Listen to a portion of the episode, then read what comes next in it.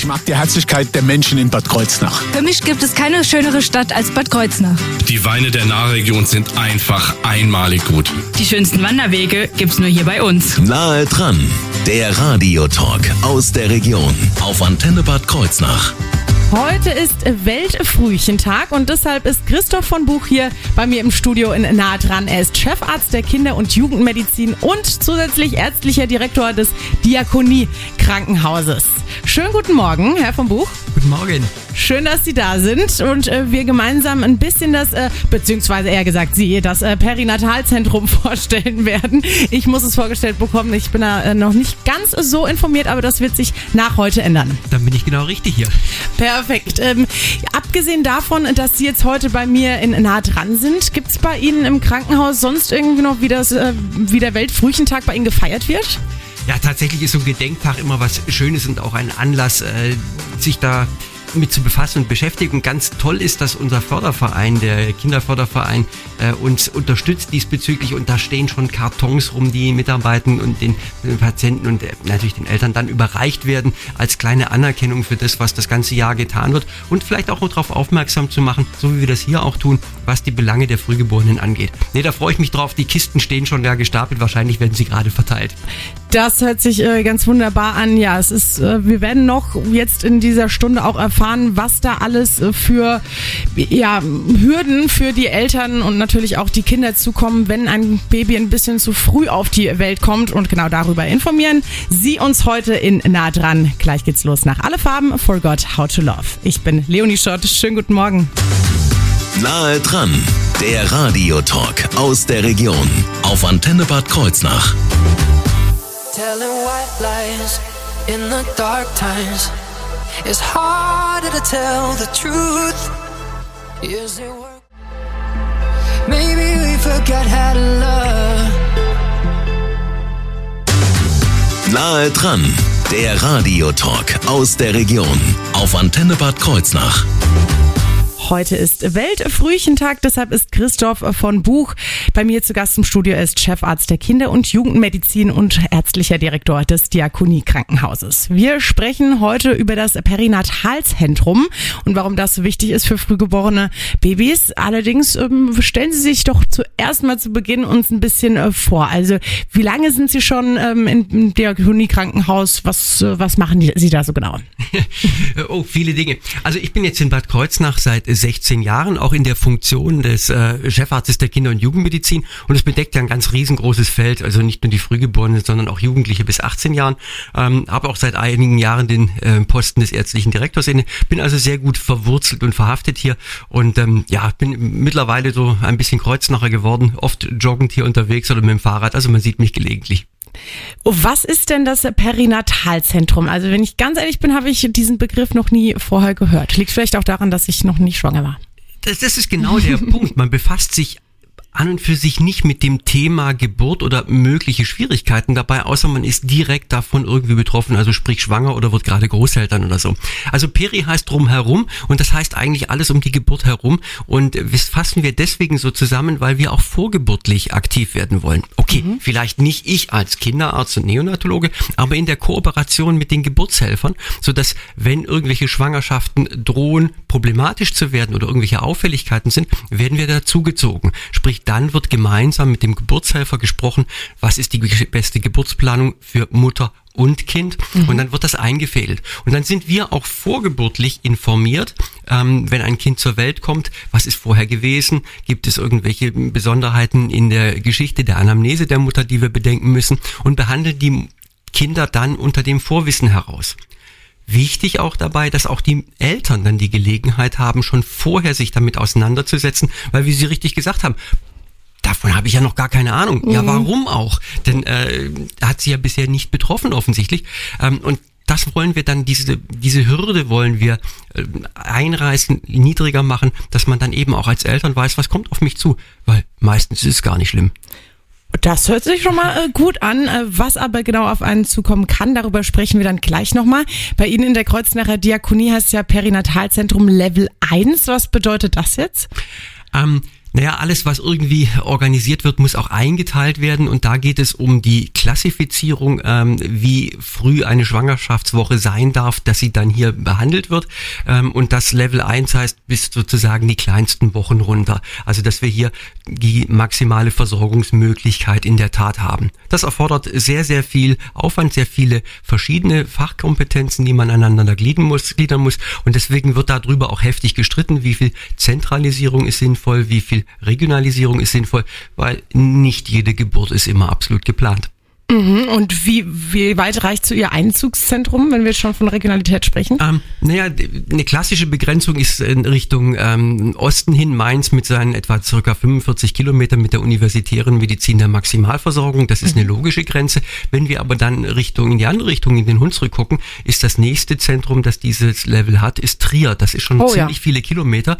Und dann gucken wir weiter, dann ist es Koblenz Richtung Norden und ansonsten Worms beziehungsweise Kaiserslautern. Also sprich, das deckt schon eine sehr, sehr große Region ab, wo wir für die Geburten zuständig sind und die Schwangerschaften, die dann dort irgendwelche Risiken mit dabei haben. Und das heißt schon, dass es ein großes Feld ist, was wir abdecken.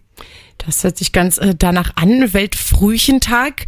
Was zählt denn eigentlich als Frühchen? Ab wann ist ein Kind ein frühgeborenes Kind? Wir gehen ja von diesen neun Monaten aus und der äh, Neonatologe zählt ein bisschen genauer. Der redet dann tatsächlich von Reifungswochen, Gestationswochen oder Schwangerschaftswochen. Und ähm, 40 ist sozusagen das Normmaß, wobei ich sage, bitte immer, das sind Zeiträume und nicht Zeitpunkte. Ähm, also bitte nicht um einen Tag hin und her feilschen. Ähm, aber wir reden von einer Frühgeburt, bevor die 36. Woche dann endgültig vollendet ist. Okay. Ähm, wenn das der Fall ist, mit was muss ich da als Mutter rechnen? Was kann da auf mich zukommen? Was habe ich zu erwarten? Also sowohl für mich als Mutter als auch für das Kind. Jetzt ist mal die klassische äh, Antwort, kommt drauf an. ähm, weil natürlich ein Riesenunterschied ist, ein Kind jetzt gerade 35 äh, Schwangerschaftswochen plus sechs Tage, wiegt etwa 2200 Gramm. Da wird nicht viel an Problemen sein. Da kann mal einfach etwas die Temperaturregelung, also sprich ein Brutkasten, Inkubator medizinisch genannt, da kann auch mal eine Infusion notwendig werden und ähnliches. Das ist das Übliche. Das kann aber auch mal runtergehen, Kinder 24. Reifungswochen 500, 600 Gramm. Da bedarf es dann der Oh. richtig echten Intensivtherapie mit allen Seiten einer Intensivmedizin, also Beatmung, äh, zentrale Venenzugänge, Arterienzugänge und ähnlichem. Ähm, und das ist ein Riesenfeld dabei. Hängt also extrem davon ab, was welche Reifungswoche tatsächlich erreicht ist. Und dann immer auch die Frage, warum kommt es zur Frühgeburt? Kommt es zur Frühgeburt aus rein mütterlichen Gründen und das Kind ist bumpergesund und hat gar nichts? Dann ist es natürlich sehr viel einfacher für das Kind. Kommt das Kind früher zur Welt, weil schon in der Mutterleib Probleme sind, dann sind natürlich diese Probleme auch zu denen zu begegnen. Also sprich, klassische Frage, klassische Antwort, kommt drauf an. Und genau, jetzt die nächste Frage können Sie auch mit kommt drauf an äh, beantworten, aber ich stelle sie trotzdem. Äh, wie lange bleibt dann so die Mutter beziehungsweise auch das frühgeborene Baby bei Ihnen im Krankenhaus? Die lässt sich sogar mittlerweile fast so ein bisschen einfacher beantworten. Ähm, wir schaffen es meistens, die Kinder in einer rechnerisch 36., 37. Reifungswoche in etwa nach Hause zu entlassen. Also das, was im Geburtspass, in dem Mutterpass eingetragen ist als errechneter Termin, da kommen wir schon so zwei, drei Wochen vorher meistens hin, außer es sind doch noch irgendwelche Schwierigkeiten aufgetreten. Aber meistens ist so 36, ja, vielleicht mal 37, aber meistens 36 Wochen, dass sie dann ähm, nach Hause entlassen werden können. Und die gesamte Zeitdauer hängt natürlich davon ab, ist das Kind in der 24., 28., 30. oder 34. Woche geboren. Das kann dann unterschiedlich lang sein. Und wie genau bei Ihnen ähm, in der Kreuznacher Diakonie im Perinatalzentrum so die Versorgung aussieht, darüber informieren Sie uns gleich anlässlich des Weltfrühchentags. Spaceships fly. Buck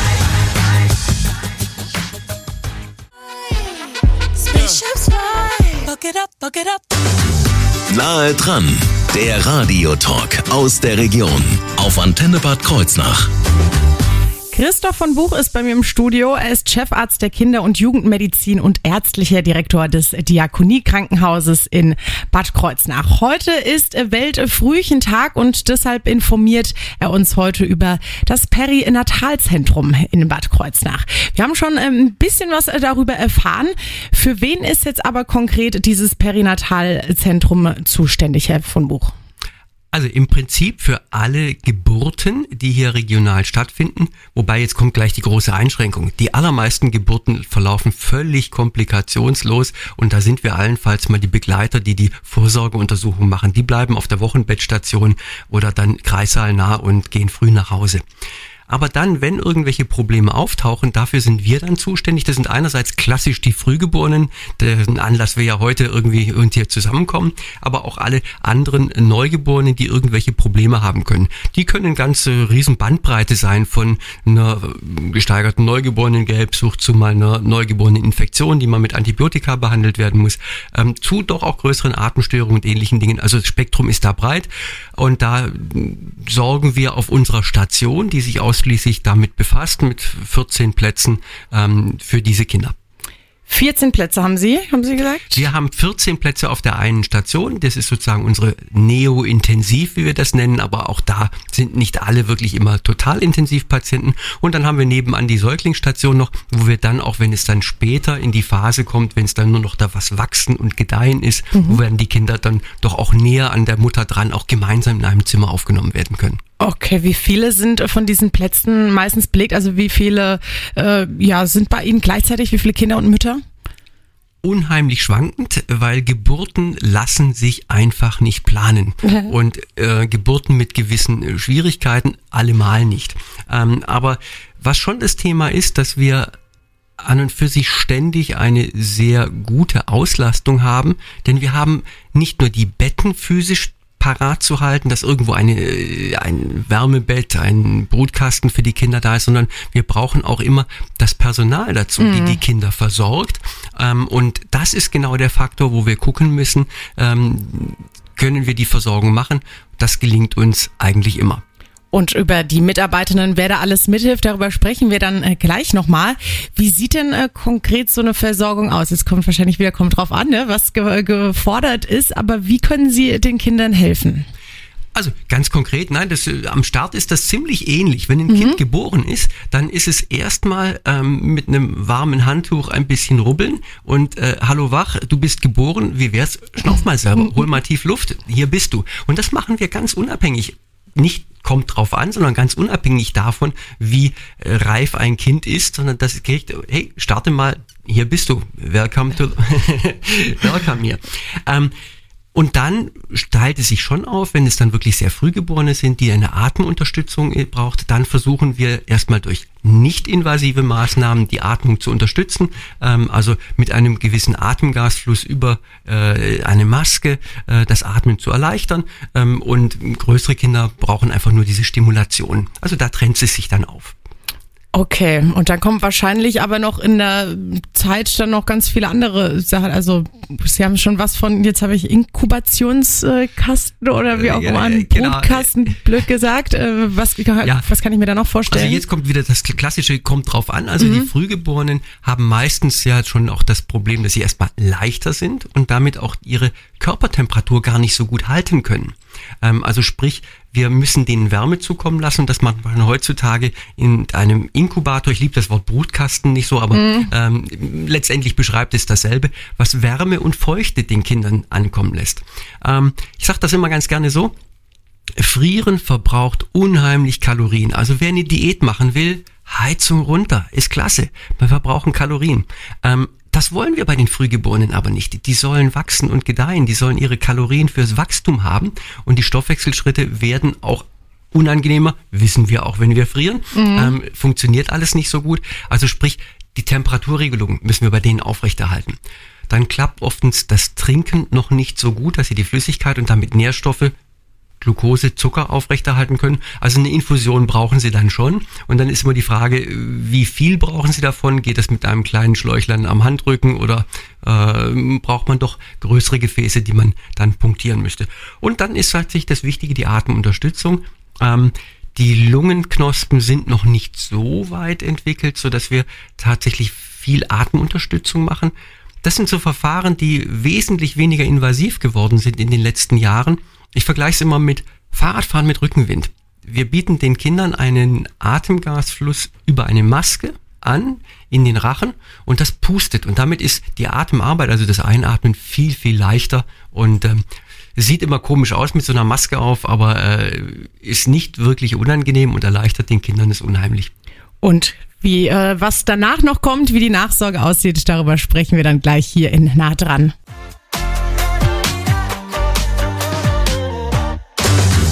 Nahe dran, der Radiotalk aus der Region auf Antenne Bad Kreuznach.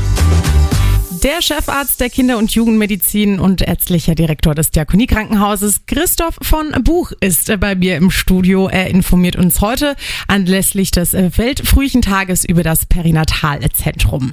Wir haben schon äh, insgesamt jetzt darüber gesprochen, äh, wie die Versorgung bei Ihnen aussieht.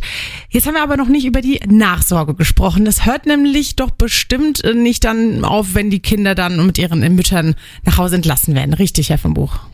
Absolut. Damit hört es nicht auf, denn äh, es muss weitergehen. Ähm, Frühgeborene bleiben Menschen mit besonderen Ansprüchen, Besonderheiten dabei und wir wollen ja auch wissen, was passiert da hinten draus, was geht es eigentlich weiter. Ähm, also insofern wir haben etablierte Nachsorgeprogramme, wo wir gemeinsam mit unserem Sozialpädiatrischen Zentrum SPZ dann zu gewissen Terminen dann die Kinder nochmal neu sehen und das innerhalb der ersten zwei Jahre. Übrigens eine Forderung von uns Neonatologen und Neuropädiatern ist durchaus, dass wir das weiter ausdehnen, nicht nur innerhalb der ersten zwei Jahre, sondern dann auch nochmal vorschulisch die Kinder nochmal sichten und sehen. Denn es gibt schon statistisch gesehen etwas häufiger Konzentrationsschwäche und mal Leserechtschreibschwächen bei Kindern mit äh, Frühgeburtlichkeit. Auch mal sind Brillenträger darunter etwas häufiger. Also alles so Sachen, die ich würde sagen, sind minor oder kleinere ähm, Veränderungen, Probleme, aber wenn man die früh erkennt und begegnet, haben es die Kinder im weiteren Leben leichter. Übrigens ist das etwas, wofür wir einmal schon mit damals dem Minister Schweizer vor etlichen Jahren ähm, ausgezeichnet worden sind, weil wir hier in Bad Kreuznach gemeinsam im SPZ ein Nachsorgekonzept entwickelt hatten, das dann Rheinland-Pfalz weiter als Muster gegolten hat. Also etwas, worauf wir auch mit einem gewissen Stolz zurückblicken.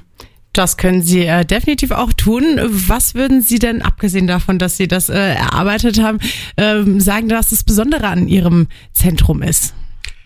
Ähm,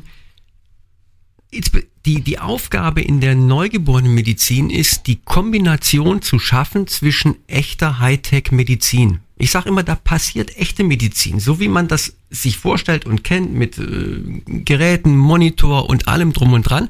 Ja, das ist die eine Seite. Aber die andere Seite ist es, dies zu kombinieren mit einer ähm, Zuwendung und Unterstützung im psychosozialen Bereich.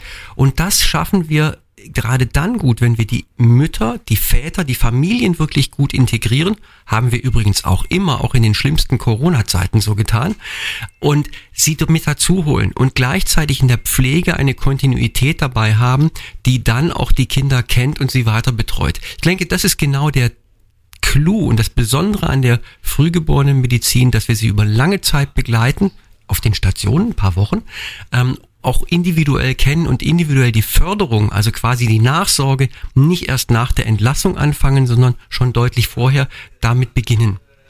Okay, Hightech hört sich jetzt natürlich sehr nach den Geräten an, das Emotionale und Pflegerische, da müssen dann natürlich die Menschen ins Spiel kommen. Wie viele Mitarbeitende haben Sie denn bei Ihnen? Ich würde immer sagen, persönlich gefühlt viel zu wenige. und die Anzahl wird auch immer schwanken. Ich will mal einfach erstmal umreißen, die Berufsgruppen. Das ist Ärzte, Pflege, psychosoziale Mitarbeiter, äh, Krankengymnastik, äh, auch bei uns die Seelsorge, die eine Rolle mitspielt. Also ein ganz, ganz breites Feld. Und auf der Station sind das äh, sicherlich ähm, Mitarbeiter 30, die wir da für so eine Station benötigen, für mhm. die Kinder drum und dran. Ich will vielleicht ein Beispiel geben, um zu veranschaulichen, wie diese Kombination funktioniert. Wenn wir ein Kind, das noch selber nicht die Kraft hat zu trinken, per Sonde Muttermilch, am liebsten Muttermilch geben und das Kind damit ernähren. Damit ist die medizinische Leistung getan, Kind kriegt Kalorien. Was wir parallel dazu machen, ist, dass wir dem Kind an einem Wattestäbchen die Muttermilch im Mund anbieten zum Saugen. Sprich, nicht alleine Nahrung ist was Unangenehmes, irgendeiner manipuliert an mir rum und der Bauch füllt sich, sondern das Angenehme, der Reiz im Mund, der Geschmack der Muttermilch, möglichst bitte der eigenen Muttermilch und nicht einer Industrienahrung, um da die Förderung zu machen. Und da wissen wir dann, ist das Trinken früher möglich. Also insofern, das ist kein Kiki, wo man sagt, okay, man spielt so ein bisschen äh, Gefühlsduselei, sondern es ist ganz wichtig und messbare Dinge, die in ganz kleinen Dingen sich äußern können. Brauchen da die Mitarbeitenden nochmal eine ganz äh, besondere Qualifikation, wenn sie mit äh, Frühchen arbeiten?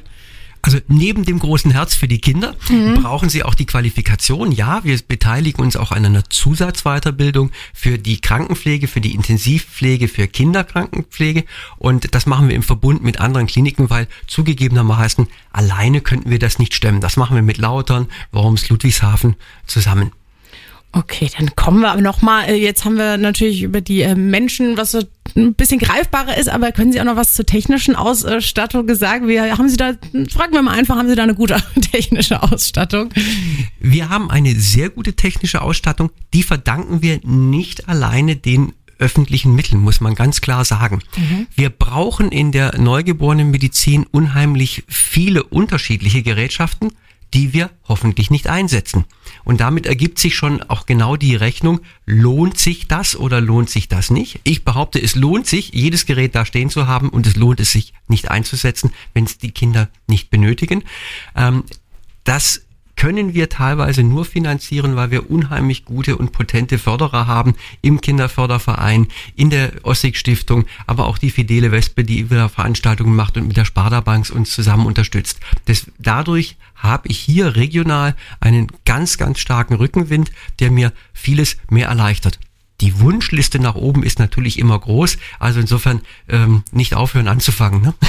Dann äh, starten wir doch da gleich äh, damit in unserer nächsten äh, Sprechrunde nach Taylor Swift und äh, Sarah Larson, wie man sie unterstützen kann oder eben auch, wie man mit ihnen in Kontakt treten kann. Gleich hier in Nah dran auf ihrer Antenne.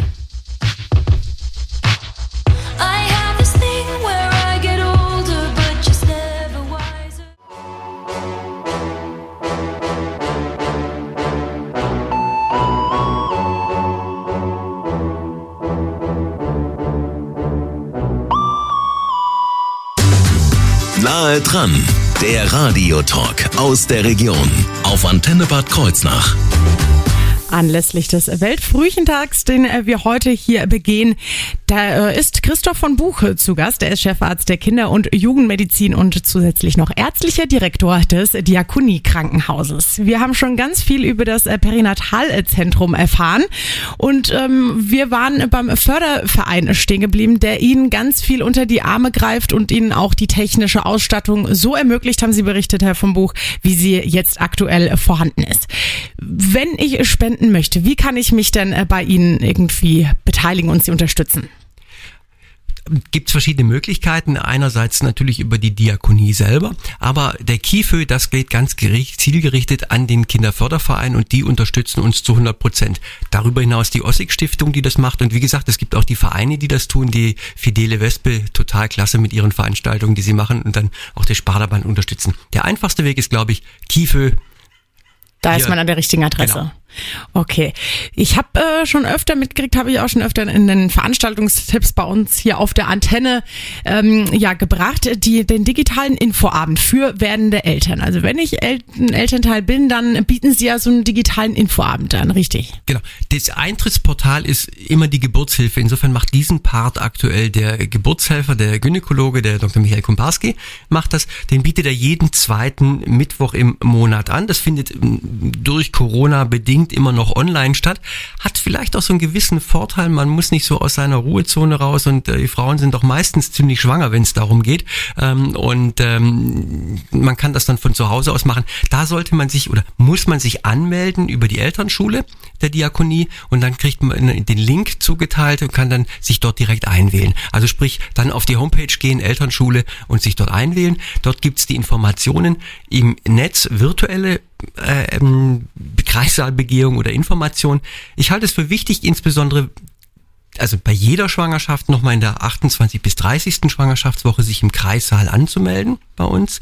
Ähm, wann auch immer irgendwelche Probleme da sind, dann ist natürlich ein äh, virtuelles Gespräch überhaupt nicht mehr zielführend, sondern dann findet das direkte Gespräch mit dem Geburtshelfer und natürlich dann auch mit dem Neonatologen statt, wenn es dann darum geht, die Geburt zu planen. Wie kann ich da am besten mit Ihnen in Kontakt treten? Ähm, die Kreissaalanmeldung, das ist die 605 äh, 2740, einfach den Kreissaal anwählen. Und am besten war jetzt bestimmt niemand so schnell einen Stift und einen Zettel zur Hand hatte, haben Sie noch eine kurze, knackige Internetadresse, unter der ich dann die Nummer finden kann. Äh, das findet man unter der Kreuznacher Diakonie dann. Perfekt. Vielen Dank, äh, Herr von Buch, dass Sie hier waren. Es war sehr, sehr, sehr spannend. Wir haben schon gemerkt, wir könnten noch Stunden hier weiter quatschen. Vielen Dank, dass Sie anlässlich des Weltfrühchentags hier waren und uns über das Perinatalzentrum informiert haben. Besten Dank auch für das Thema. Thank you.